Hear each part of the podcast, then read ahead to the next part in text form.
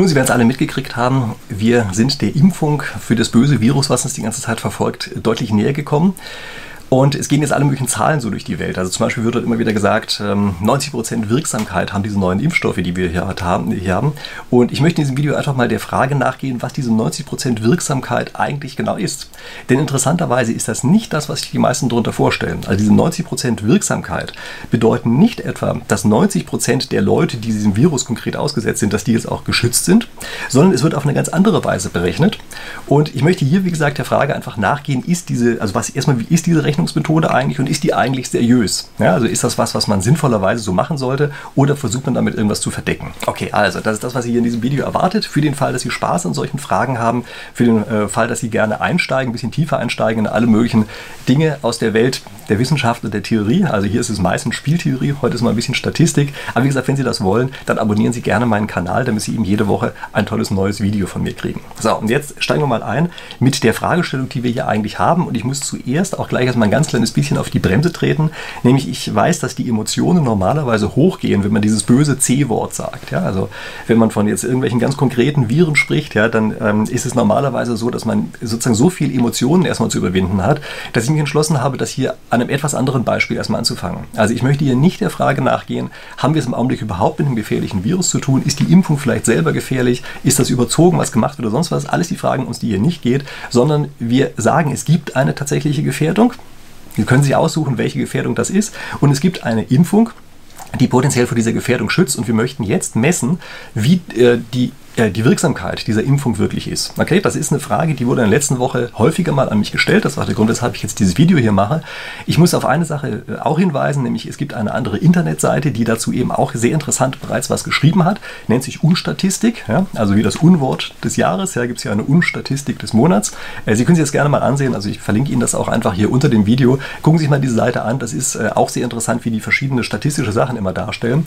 Also die haben mich auch inspiriert, das Video hier zu machen. Aber Sie werden sehen, das, was ich hier mache, ist schon mal eine andere Erklärung als das, was dort läuft, obwohl natürlich im Ergebnis was ähnliches rauskommen wird. Okay, also, jetzt gucken wir uns erstmal ganz kurz an, wie wird eigentlich so eine medizinische Studie angelegt und wie gesagt, ich möchte das hier mit einem fiktiven Handy-Display machen. Okay? Also, wir tun so, als hätten wir Handys, die wir schützen wollen gegen Sturzschäden am Display und als gäbe es jetzt eine Folie, Panzerglasfolie, die man oben drüber klebt und die eben verhindert, dass das Handy kaputt geht, wenn es einem aus der Tasche rausfällt. So, und jetzt wird so ein, ähm, so ein Design, wie man das untersuchen möchte, wie wirksam so eine Schutzfolie eigentlich ist, das, so das Design normalerweise so aufgebaut, dass man jetzt zum Beispiel 100 Leute nimmt, denen man sagt, ihr kriegt hier ein Handy und es ist einfach so, wie es eben ist, also ohne die Schutzfolie. Und das nennen wir die Placebo-Gruppe. Also bei medizinischen Studien wird das so gemacht, dass diejenigen, die keine Behandlung kriegen, nicht wissen, dass sie keine kriegen, sondern die wird irgendeine große Pille in die Hand gedrückt, aber die hat keinen Wirkstoff. Damit möchte man ausschließen, dass irgendwelche psychologischen Effekte da sind. Ja? Bei Handys ist es jetzt wahrscheinlich nicht so irrsinnig wichtig. Also unsere Placebo-Gruppe, äh, die hat hier einfach ein nacktes Display, wo keine Schutzfolie drauf ist. Die wird übrigens auch häufig Kontrollgruppe genannt. Ja? Also das ist die Gruppe, mit der wir kontrollieren, ob der Effekt, den wir in einer anderen Gruppe messen, ob der wirklich real ist. Und diese andere Gruppe, die heißt Treatment-Gruppe. Ja, also Treatment steht für Englisch für Behandlung. Und das heißt also, diese Gruppe wird also speziell behandelt. Und in unserem Beispiel hier wird die dadurch behandelt, dass dort eben eine Schutzfolie auf das Display draufgeklebt wird. Das ist sozusagen die Impfung für das Handy. Ja, und jetzt haben wir also 100 Probanden, die in die eine Richtung gehen. Das heißt, die kriegen jetzt also ein Handy in die Brusttasche gesteckt, was nicht geschützt ist. Die sollen sich mal bücken, dann fällt ihnen das Handy raus, peng, geht das Display halt kaputt. Die andere Gruppe, ebenfalls 100 Leute, sollen sich auch bücken, ist die Schutzfolie drauf, peng, fällt das Handy raus, nicht jedes Handy geht kaputt. Ja? Dann, äh, das ist ja die Idee dahinter, dass es äh, in irgendeiner Form schützen soll. So, jetzt stellen wir uns mal den einfachsten Fall vor, was passieren kann, nämlich 100 Prozent, also 100 von 100 Handys, die nicht behandelt worden sind, aus der Tasche gefallen sind, alle sind sie kaputt gegangen, alle haben sie danach einen Sprung im Display. Bei der Treatment-Gruppe, auch wieder als Beispiel, was passieren kann, ja, dass diese Schutzfolie, die wir jetzt also haben, unsere fiktive Schutzfolie, die hilft und fallen also auch 100 Handys raus, aber nur 20% davon gehen kaputt. Jetzt müssen wir uns fragen, wie groß ist denn jetzt eigentlich die Wirksamkeit dieser Schutzfolie, wenn das hier gerade die Zahlen sind? Und das sehen Sie relativ leicht, wenn Sie sich einfach nur diese Grafik ansehen, die ich Ihnen eingeblendet habe. Nämlich, Sie sehen sofort, der grüne Bereich, das ist das, was wir sozusagen gerettet haben an Handys. Ja, also wir haben 80 Handys sozusagen in unserer Treatment-Gruppe gerettet, dadurch, dass diese Schutzfolie drauf war. Das heißt also, die Wirksamkeit, die wir jetzt haben, ist relativ leicht. Also 100 Handys ist ja das, wovon wir ausgegangen sind. 100 Handys sind im anderen Fall kaputt gegangen. 80 äh, Handys haben wir also dadurch gerettet, dass wir diese Schutzfolie drauf haben. Also haben wir hier eine Wirksamkeit von 80 Prozent. So, ich glaube, das ist relativ klar, dass das so berechnet wird. Das ist eine sozusagen seriöse Berechnungsmethode. Ja, und das würde ich sagen, ist auch genau die Methode, wie man das eben machen sollte. So, also, das war sozusagen der einfachste Fall. Jetzt wird es natürlich nicht immer ganz so einfach sein. Es wird in Wahrheit so sein, dass auch in der Placebo-Gruppe, in unserer Kontrollgruppe, nicht alle Handys kaputt gehen, wenn sie aus der Tasche fallen. Stellen wir uns jetzt also einfach mal vor, wir hätten die Situation so, wie sie hier haben. 60 dieser 100 Handys, ähm, äh, sorry, 80 dieser 100 Handys gehen kaputt und 20 Handys bleiben aber, obwohl sie nicht behandelt worden sind, trotzdem ganz. In unserer Treatment-Gruppe ist genauso wie es vorher war, 20 ähm, Prozent, 20 absolute Handys oder Prozent, das ist ja hier gleich, weil wir genau von 100 ausgegangen sind, ja, also 20 Handys ähm, gehen äh, kaputt und die anderen werden sozusagen gerettet. Also das heißt, wir haben jetzt hier 60 Prozentpunkte von Handys, die gerettet werden. Aber ist jetzt die Wirksamkeit auch 60 Prozent? Und das ist sie interessanterweise nicht. Denn um jetzt die Wirksamkeit auszurechnen, dürfen wir nicht diese 60, die dort gerettet worden sind, auf die 100 beziehen, die insgesamt da waren. Denn von den 100 werden ja auch ohne Behandlung durch diese Folie 20 gerettet. Ja? Sondern wir müssen jetzt diese 60 geretteten Handys beziehen auf die 80 kaputten Handys, die normalerweise eben kaputt gehen, dadurch, ähm, dass sie nicht behandelt worden sind und gleichzeitig aus der Tasche rausfallen. So, das Ganze können wir jetzt einfach in eine Formel reinkleiden. Das heißt, wir können jetzt sagen, um die Wirksamkeit der Handy-Schutzfolie, der Impfung fürs Handy, ja, also die Wirksamkeit dieser Handyschutzfolie auszurechnen, müssen wir jetzt also teilen die 60 ähm, durch die 80 und das ist egal, ob wir jetzt Prozent dahinter schreiben oder nicht, kürzt sich sowieso weg. Ja? Und wenn wir das also so machen, dann kommt eben raus, Sie haben hier eine Wirksamkeit von 0,75. Und wir müssen jetzt eine Sache wissen, nämlich was Prozent eigentlich heißt. Ja, das äh, heißt einfach nur, dass die Kommastellen, äh, das Komma um zwei Stellen verschoben wird. Ja, das ist immer die Sache mit dem Prozent. Das heißt also, wenn wir als Dezimalzahl 0,75 rausbekommen und das in Prozent angeben wollen, dann sind das eben 75 Prozent Wirksamkeit, die wir in dieser Situation hier drin haben. Ähm, wir müssen hier aufpassen, äh, man kommt durch diese Prozentzahlen immer durcheinander. Ja? Also die Prozent ähm, von irgendetwas, man muss immer dazu sagen, welche Prozent das eigentlich sind. Deshalb muss man hier aufpassen, wenn ich also sage, zum Beispiel 60 Prozent wurden gerettet, ja, äh, dann sind das eben in diesem Fall 60 absolute Handys von unserer Gruppe von 100. Das ist was ganz anderes als diese 75 Prozent ähm, Wirksamkeit, die wir jetzt hier ausgerechnet haben. Also das muss man sich erstmal klar machen dass diese Prozentzahlen, obwohl in beiden Fällen Prozent da steht, eben nicht das gleiche sind. Und äh, um diese Berechnung hier, also um zu akzeptieren, dass das eben auch eine wirklich sinnvolle Berechnung ist, denken Sie einfach nur dran, wie wir das vorher gemacht haben, als bei den nicht geschützten Handys alle kaputt gegangen sind. Das ist genau die gleiche Berechnung, die wir hier machen, eben nur wir beziehen das, was ähm, gerettet wird sozusagen, auf das, was auch kaputt geht im Normalfall. Und äh, also deshalb ist das eine völlig korrekte, zutreffende Berechnung, die wir hier gerade vorgenommen haben. Die Formel, so wie sie hier unten steht, ist völlig einleuchtend, aber das ist nicht die, die literaturüblich verwendet wird. Und ich sage Ihnen jetzt einfach mal, wenn Sie ein paar Mal die Sachen umformen, dann kommen Sie auf eine andere Formel und das ist die, äh, die ich, ähm, also die Sie hier auch gerade sehen. Das heißt, Sie machen das jetzt so, dass Sie nicht die geretteten Handys durch die im äh, sozusagen Normalfall kaputt gehenden Handys durchteilen, sondern was sie jetzt machen ist, sie teilen die sozusagen die schlechten Fälle in ihrer Treatment-Gruppe durch die Anzahl oder Prozentzahl eigentlich ähm, der schlechten Fälle in ihrer Placebo-Gruppe und das, was da rauskommt, ziehen sie von 1 ab. Und ich sage diese Formel nur deshalb, weil die Literatur üblich ist und ich kann Ihnen garantieren, Sie werden in den nächsten Tagen bis Wochen ganz häufig in irgendeiner Form auf diese Formel stoßen. Und weiß ich, wie viele Leute, die Ihnen äh, sagen werden, diese Formel, die steht die normalerweise in diesen Papers drin, in denen die Wirksamkeit untersucht wird. Und deshalb werden Sie diese Formel sehen, obwohl die für meine Begriffe eben weniger einleuchtend ist, in dem, wie man sie versteht. Ja, aber es kommt genau das Gleiche raus. Also es ist genau die gleiche Formel wie die, die wir vorher hatten. Und ähm, ich denke aber, die Formel vorher ist sozusagen intuitiv besser zu verstehen. Okay, so, also das war die Geschichte mit diesen Handyschutzfolien, sodass wir verstehen, wie es zu dieser Formel kommt, die da unten steht. Und jetzt gucken wir uns einmal an, wie bei diesen äh, derzeitigen Impfstudien, was da für tatsächliche Werte auftauchen. Also zum Beispiel ist es so, dass äh, zum Beispiel bei einer Studie 43.000 Probanden verwendet worden sind. Ja, also 43.000 Probanden haben an dieser Studie insgesamt teilgenommen. Die werden praktisch exakt halbiert und die eine Hälfte kriegt das Treatment und die andere Hälfte kriegt das Placebo. Also eigentlich genauso wie wir es eben gemacht haben, nur dass es eben nicht 100 sind, sondern halt über 20.000 in jeder einzelnen Gruppe. Wir müssen uns gleich nochmal ansehen, wie sowieso viele dafür brauchen. So, und was jetzt passiert ist, dass in der einen Gruppe äh, mit, der, mit dem Placebo dass also in dieser Gruppe 162 oder wie war das ja genau, 162 Fälle äh, aufgetreten sind und in der anderen Gruppe, die das Treatment bekommen hat, äh, dort sind aufgetreten acht Fälle. Ja, also das heißt, Sie haben hier 8 zu 162 Fällen, die aufgetreten sind.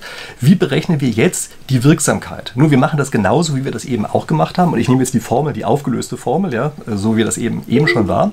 Äh, das heißt also, wir nehmen jetzt die 8 Fälle, die wir haben, teilen die durch die 162 Fälle. Das Ganze ziehen wir von 1 äh, ab und kriegen dann eben hier eine Wirksamkeit von ungefähr 95 Prozent raus. Also das ist erstmal die Art und Weise, äh, wie das hier gemacht wird. Ähm, vielleicht werden Sie sich jetzt ein ganz kleines bisschen darüber wundern, dass wir hier einfach die absoluten Werte nehmen können und wir nicht Prozentwerte nehmen. Das äh, wäre normalerweise falsch. Es geht aber hier deshalb, weil beide Gruppen annähernd gleich groß sind und weil die beiden Gruppen annähernd gleich groß sind, ähm, deshalb kürzt sich hier sozusagen der, die absoluten Zahlen kürzen sich einfach raus. Ja, wenn das nicht so wäre, müssen wir noch einen Korrekturfaktor einbauen, aber das ist relativ leicht, wie man das machen kann. Ja, aber wie gesagt, brauchen wir hier nicht, weil das Studiendesign ist so aufgebaut, äh, dass eben genau die gleiche Anzahl in beiden Fällen drin ist, sodass wir hier mit dieser vereinfachten Formel direkt auf die 95 Prozent kommen. So, jetzt müssen wir uns natürlich fragen, ist äh, das, was wir hier sehen, ist das eigentlich tatsächlich sozusagen seriös? Ist das das, was man sinnvollerweise eigentlich ja, ja, was drücken wir damit das aus, was wir ausdrücken wollen, äh, oder ist das irgendwas ganz anderes? Und äh, Sie werden vielleicht bemerkt haben, dass die Besonderheit, die wir hier haben, ja zum Teil daran liegt, dass wir eine riesige Probandenzahl haben, aber nur eine ganz kleine Zahl äh, von Leuten, die jetzt tatsächlich positiv sind, was hier natürlich eigentlich negativ ist. Ja? Also das ist erstmal eine Besonderheit, die da drin steckt und das liegt daran, dass wir hier kein Experiment durchführen können. Ähm, was ist der Unterschied? Das, was wir vorher gemacht haben mit unseren Handy-Displays, das war ein Experiment. Das heißt also, wir haben diese Displays absichtlich einer Gefährdung ausgesetzt. Das können Sie bei Menschen nicht machen. Sie können nicht den Menschen, die an der Studie teilnehmen, einfach sagen, gehen Sie alle mal in den großen Raum, da haben wir ein paar Coronaviren reingeschleust, äh, atmen Sie die mal ein und dann gucken wir uns mal an, wie krank Sie werden. Also so geht das einfach nicht. Und infolgedessen müssen Sie ähm, sozusagen die Leute einer allgemeinen Lebensgefährdung aussetzen. Ja, das heißt, es ist so, wie wenn Sie diese Schutzfolie einfach normal den Menschen mit auf den Weg geben und danach dann eine Studie machen, wie viele Handys kaputt gegangen sind. Und das liegt eben, wie gesagt, daran, dass sie eben hier kein, kein Experiment machen, bei dem sie eingreifen und plötzlich die Leute einer expliziten Gefährdung aussetzen. Ja? Das ändert aber nichts daran, dass eben trotz dieser niedrigen Fallzahlen, die wir dort haben, die Berechnungsmethode vollkommen korrekt ist. Also es ist genau die gleiche Berechnungsmethode, die wir vorher hatten und die Gefährdung ist einfach eben sehr, sehr viel geringer, als wenn wir Handys absichtlich aus der Hosentasche fallen lassen. Zum Glück. Ja? So, und das ist ähm, der Grund, weshalb wir eben auch gleichzeitig so wahnsinnig viele Studienteilnehmer brauchen. Denn Sie merken schon, in der einen Gruppe, in der Treatment-Gruppe, hatten wir jetzt gerade mal acht Leute, bei denen am Ende äh, eine entsprechende Infektion nachgewiesen wurde. Ja? Also acht Leute. Das heißt, Sie merken schon, jede einzelne Person macht hier natürlich richtig viel aus. Und das bei einer äh, Probandenzahl von über 20.000, die in dieser Treatment-Bewegung drin waren. Ja? Das ist übrigens für Statistiker natürlich zugleich auch ein Albtraum. Ja? Also äh, für die, wenn sie da nur acht, ähm, acht Fälle haben, ja, bei solchen großen Beobachtungszahlen, äh, dann ist klar, dass sie da also, naja, sozusagen bei der kleinsten Schlampigkeit oder sowas, die auftaucht, ja, oder dass Zufallseffekte auch einfach unglaublich stark reinspielen. Also, das heißt, das ist im Grunde genommen eine Situation, die man überhaupt nicht gut leiden kann, die aber eben nicht anders funktioniert, weil sie hier keine künstliche Gefährdung herbeiführen können. Ja, also, das ist erstmal die Sache, weshalb diese Fallzahlen so klein sind, warum die auch so klein sein müssen, warum die Studienzahlen so groß sein müssen, aber die Berechnungsmethode ist genau die gleiche, die wir vorher angewendet haben. Und wie gesagt, es ist eben genau die richtige Berechnungsmethode. Ich zeige Ihnen hier nochmal ein Bild, was ähm, durch die, also vor kurzem über Twitter ganz einfach so ein bisschen verbreitet worden ist.